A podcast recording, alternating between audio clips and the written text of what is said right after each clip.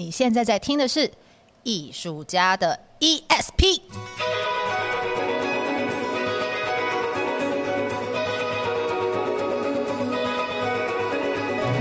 艺术家的 ESP，发现你的超感应能力。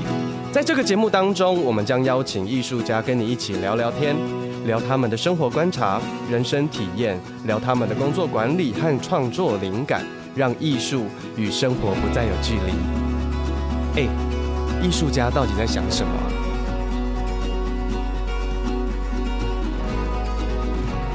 嗨，你回来了吗？大家好，我是挂山一号。我是肉桂犬，我们回来喽。我们休息了两个礼拜了，两周哈。然后我们在收集新的企划，然后但是同时我们也在整理我们第一季录完之后的一些想法，所以我们在这边要。跟大家说，我们郑重推出第二季全新企划，耶！放烟火，不不不不不！因为第一季我们还是在尝试，然后我们也还在摸索跟调整，然后也在吸收各方面给我们的建议，然后非常感谢大家都呃给我们很多宝贵的建议。嗯嗯。然后我们第二季我们想要更大胆一点，也更针对一点。所以我们第二季有一个全新的企划，而且它的题目是：嗨，你回来了吗？有没有很 sexy？还是 哎、欸，你等来不会？哎、欸，你等来讲本啊？你张君阳哎？对，其实我们这个题目跟回家有关。哦，为什么是跟回家有关？呃，其实回家有很多的意思，比如说、嗯、把你的灵魂叫回身体的家。哎呦，有没有？现在很多人就灵魂都外面飘，游荡当中。对啊，低头打手机，上车看美女，其实也蛮好的，不是吗？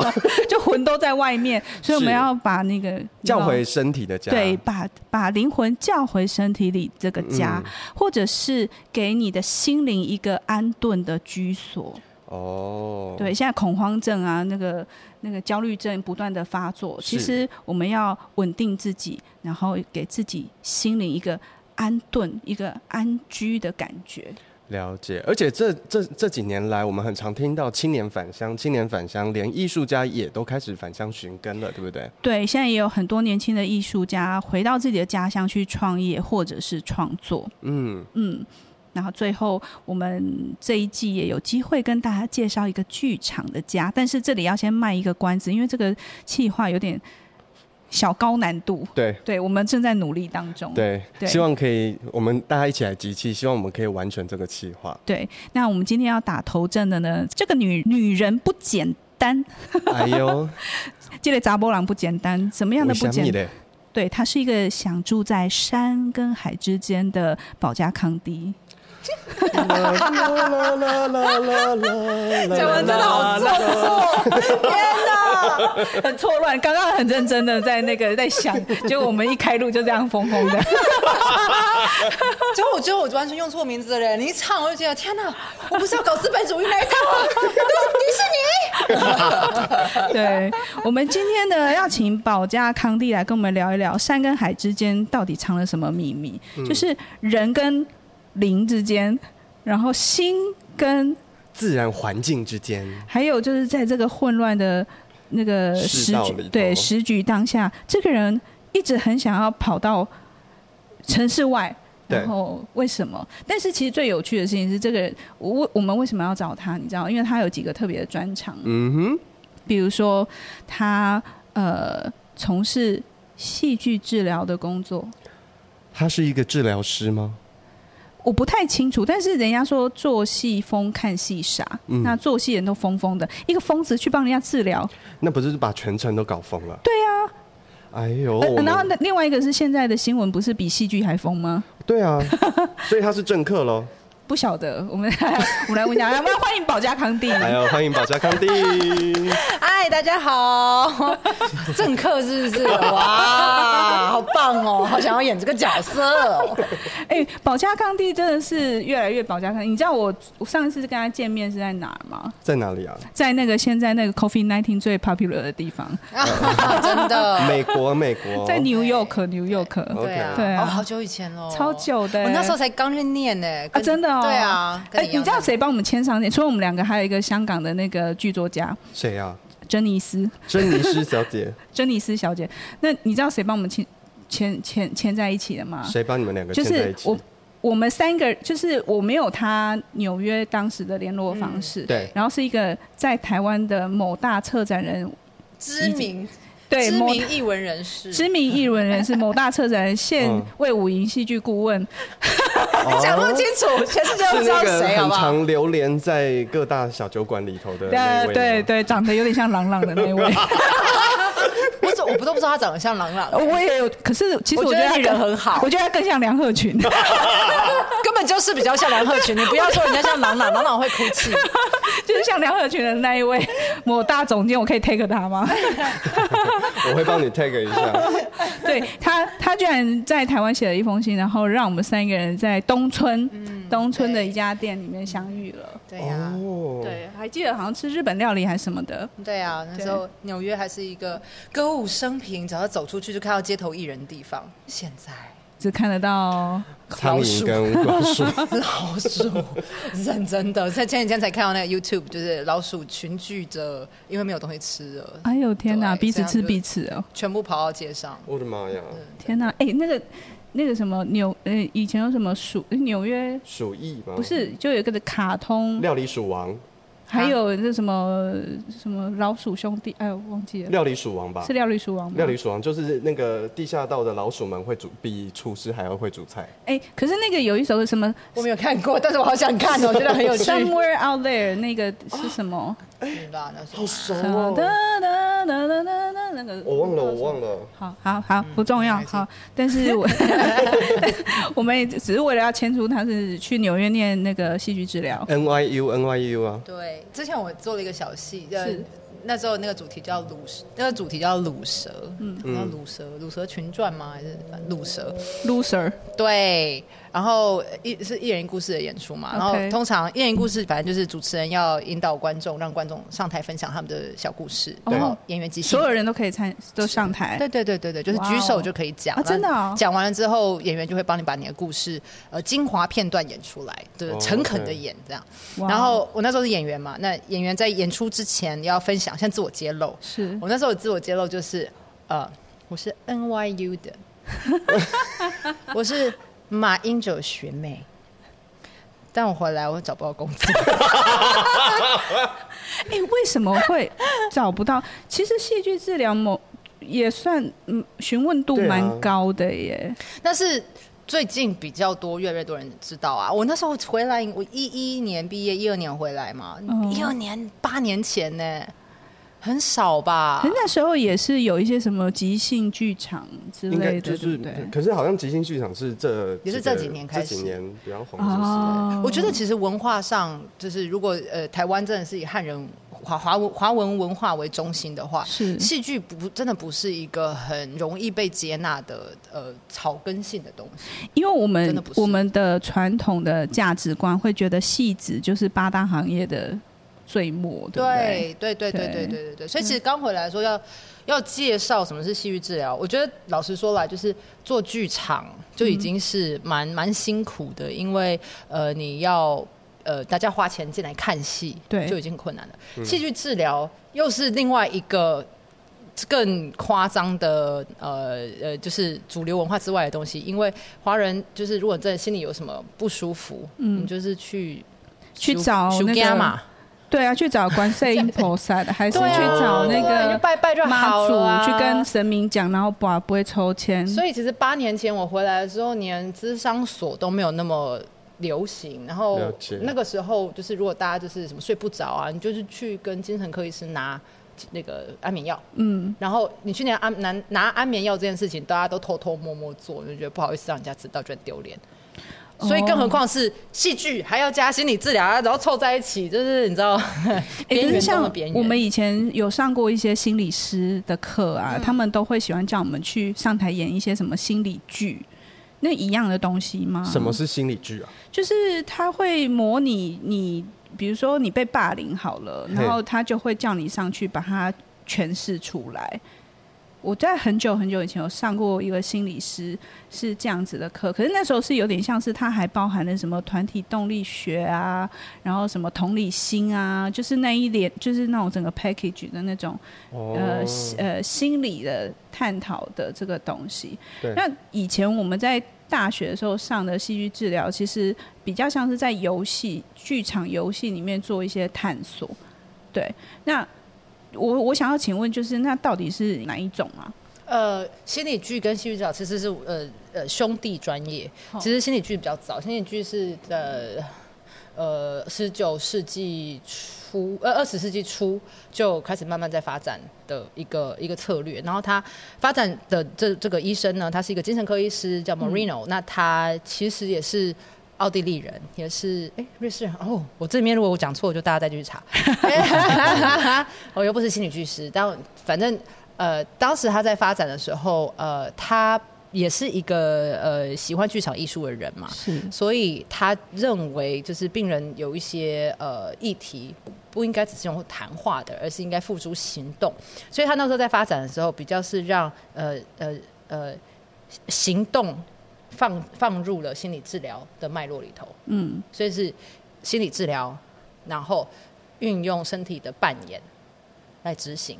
哦，戏剧治疗是更后期进来的。那有有一派的说法是说，呃，也是差不多在二十世纪初，然后主要是从呃小儿科医生。的那个脉络，让孩子们在玩耍的过程中可以学习呃社会技巧啦、应对技巧、人际关系啊，学习情绪，嗯，然后也观察孩子的发展状态。这个发展里面，呃，有一些人可能在发展的过程中哪一块被压抑了，哦，可能他的呃认知。好，他尝试冒险的时候被压抑了，于是他长大了之后变成了一个退缩的人。嗯，好，那如何再透过戏剧的游戏或者是呃创作的过程，让他们可以重新启动经验那个发展过程缺失的那一块？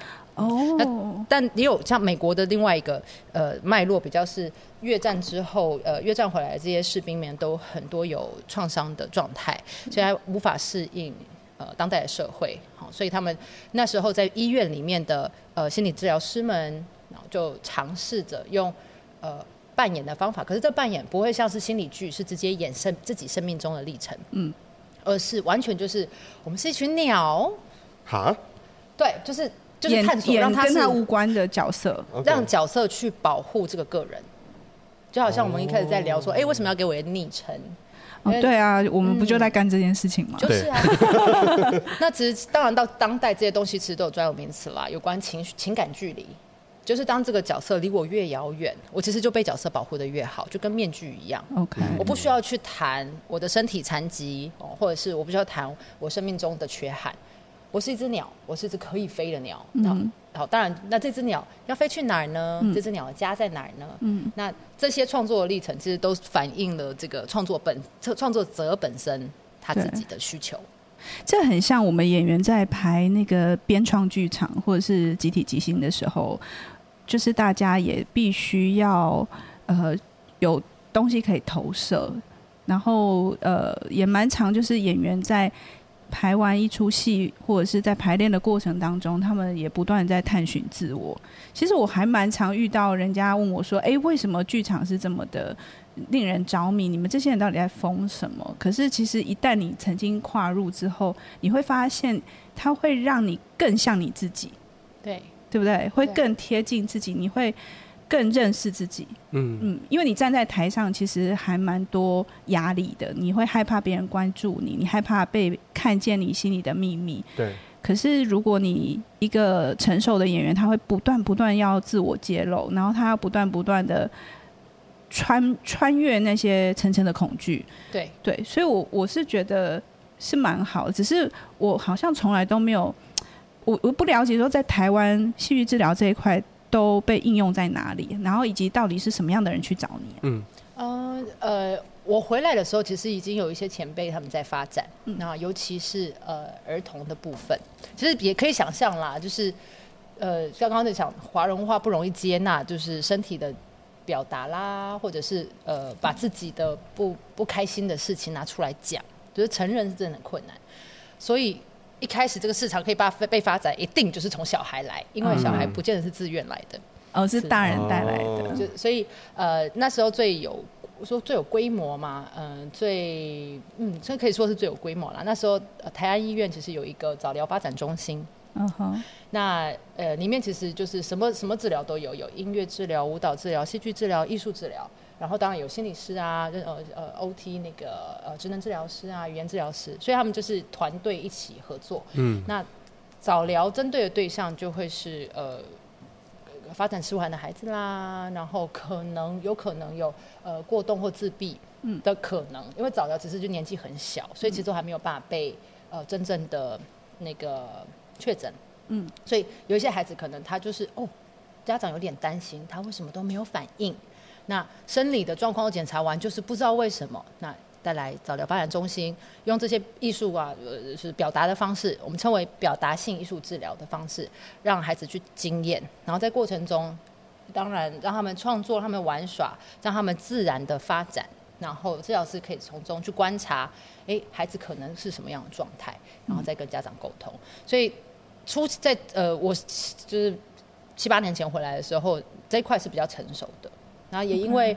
法规的关系，就是台湾其实心理师法越来越呃完备嘛，就是他朝着医师法走，所以呃，那是就我回来之后，心理师法就明确的规定，呃，拿国外的学历的人是不可以考台湾的证照的。哈，对，所以也相对后来我我其实也有面试上呃台安的这个早疗中心，可是我面试上还没去上班之前，他就被检举就散掉了。因为所有的这些治疗师都没有台湾的证照，可是台湾自己本身在在心理治疗或是所谓的艺术治疗这一块，并没有专门的科目或是专业吧？呃，心理治心理有啊，心理有智商心理系啊，有心心临床心理系，嗯，所以台湾有台湾本土的发展。嗯，然后其实我也可以理解为什么呃。不允许国外的呃学位来考台湾的证照，呃，这如果跟着医事法的这个逻辑的话，呃，我记得啦，也也许我说错了，就是再再有人来 告知补充，呃。几年前好像有一个是荷呃荷荷兰的医呃医生的医学生，然后毕业之后来台湾，然后执业吧，然后就有发生一些医疗纠纷。OK，对，所以那个是好几好几年前的事情，十几年前的事情。然后所以后来医事法就有规定，就是你没有在台湾实习经验的医生，你是不可以考台湾的呃证照的。所以呀，不管是什么医都是一样。然后护理人员好像也是这样子。那心理师法。为了你知道，我们只要是在健保体系里面，都要跟同一个系统，嗯，那就是以医师法为标准的话，现那我们这些没有在台湾实习的治疗师，其实就会被就会被被被排排斥在外啊。可是如果你假设你你想要在台湾执业，那你现在要走的途径是什么？是你要重新在台湾实习，还是说你要重新再念一次台湾的学校？念一个硕硕士，再念一个硕士，补补你的呃在台湾的实习学分，然后补论文。哇塞！嗯、所以又要再一次这样，所以我们其实真的有蛮多伙伴后来就是是这样执行的。那我啊没有兴趣了，不要。我我我我不要的原因，呃，有一部分是我觉得跟我前面的脉络有关啦。我觉得华人的这个呃文化里面啊，就是嗯有有心里有事，你是不会去医院的。你去到医院，其实你真的很严重了。对对。那这很严重的时候，其实这些表达性艺术的方法，这种陪伴啊，有时候是真的很难做到什么。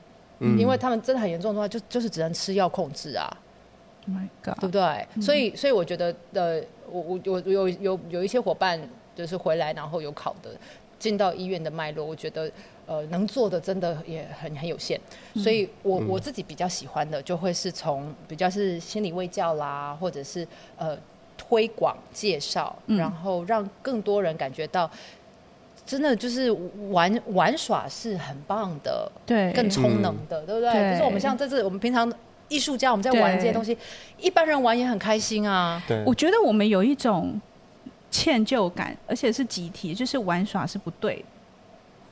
对不对？就是小时候玩都要偷偷玩，然后被家长发现你在玩的时候，又被毒打一顿，或者是被念一顿。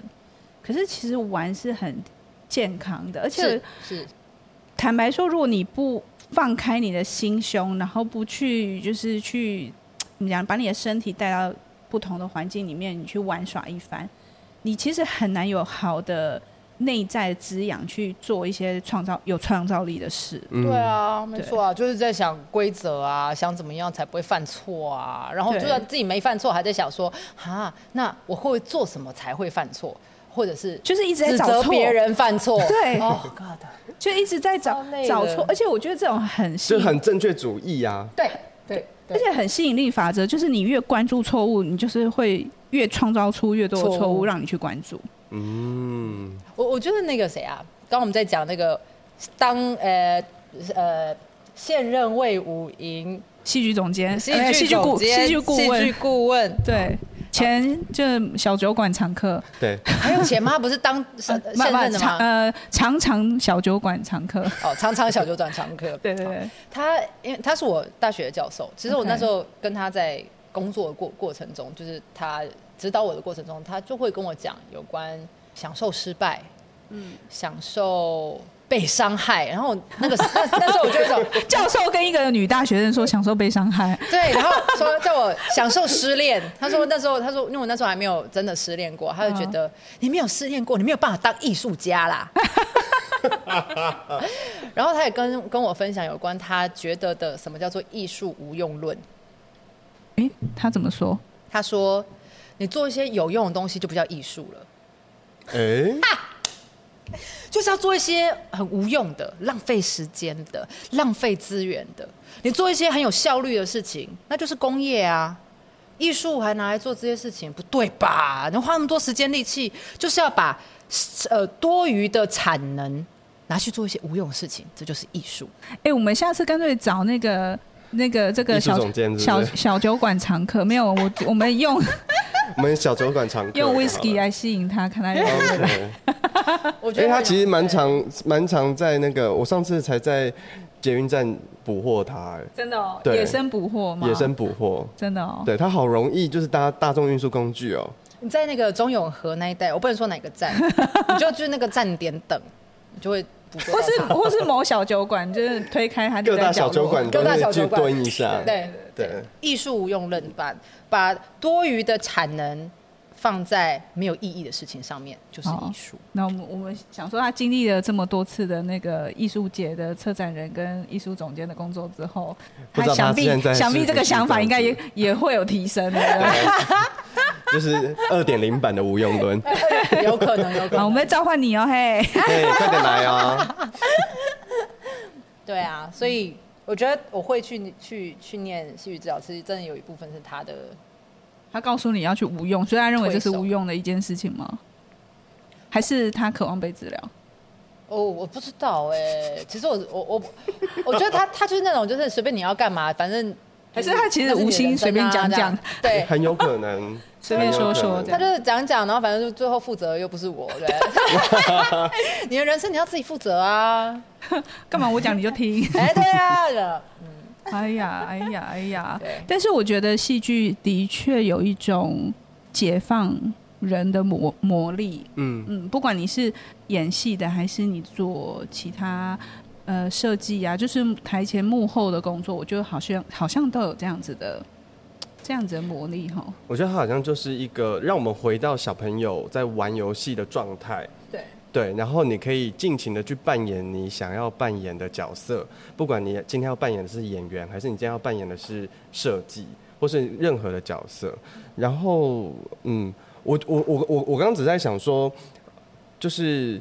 戏剧治疗，就是因为你刚刚有提到说，很多你的伙伴进到医院之后，才会发现说，哎，来到医院的其实已经是很严重，只能开药的。所以你最后没有选择你去医院，因为你因为我们法规关系，你也没有办法进到医院去嘛，对不对？呃，是这样没错。然后我自己观察到这个。呃，就是已经进到医院是真的很严重的状态。其实是我在纽约实习的时候也，也也也就是这样子的。哦，所以其实不是只有在台湾。对啊，就是会进到那我我实习的单位，呃，有另其中一个是 Mount Sinai Hospital，呃，西奈山医院，然后它里面有一个是呃急诊的急性的部门，急性急急性精神。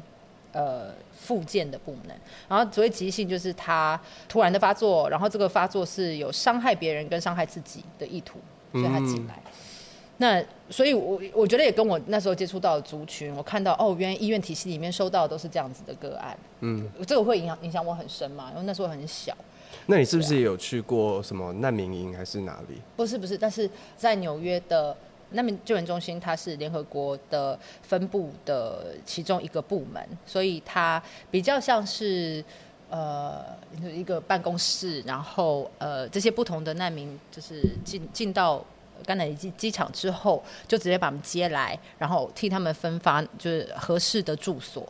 对，所以反正那两个经验是很不一样的。嗯，对啊。嗯对，那你刚刚问的问题是在台湾是不是在医院体系接到的案子都会比较严重？其实有，我觉得跟不同的部门会有关系啦。如果像我我工作的急性的这种，之前在实习在纽约实习这种急性的部门，我不太确定台湾有没有会安排这种比较软性的表达性艺术治疗师进去。我在猜想应该没有，通常会有的话会比较像是在诊所或者是在比较日照日间照护。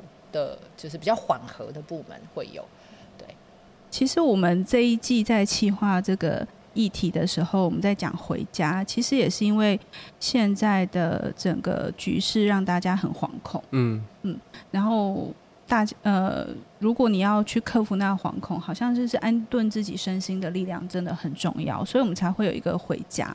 那也这一段时间，我们也有遇到很多很多的朋友。有不同的对于回家的这个渴望或寻根，或者是一些呃呃行动。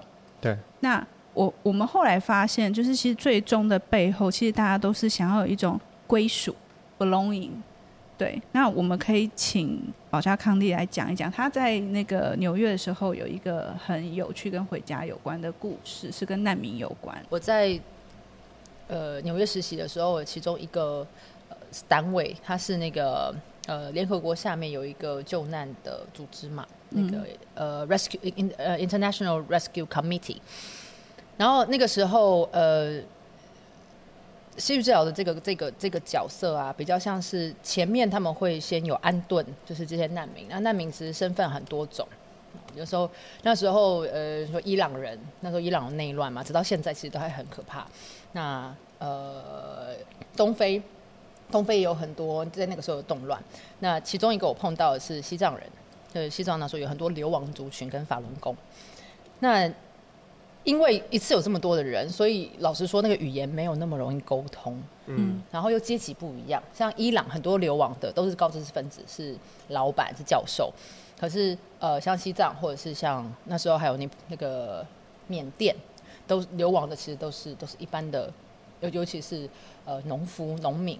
就是完全手无寸铁的人，他们是没有办法讲英文的，所以就是安顿他们之后，如何让他们在这个城市里面感觉到安心，又要透过戏剧要戏戏剧戏剧的方式，嗯，呃，我那时候实习生嘛，就可以做一些尝试，嗯、呃，那时候督导也让我们这样尝试，所以呃，我就找到了可以共通不需要语言的，其中一种媒材是味道。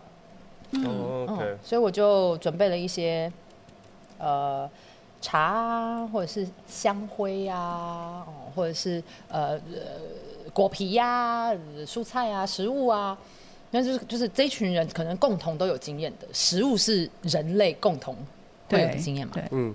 然后那时候呃有一有一个好像就是我这种就准备了柚子皮。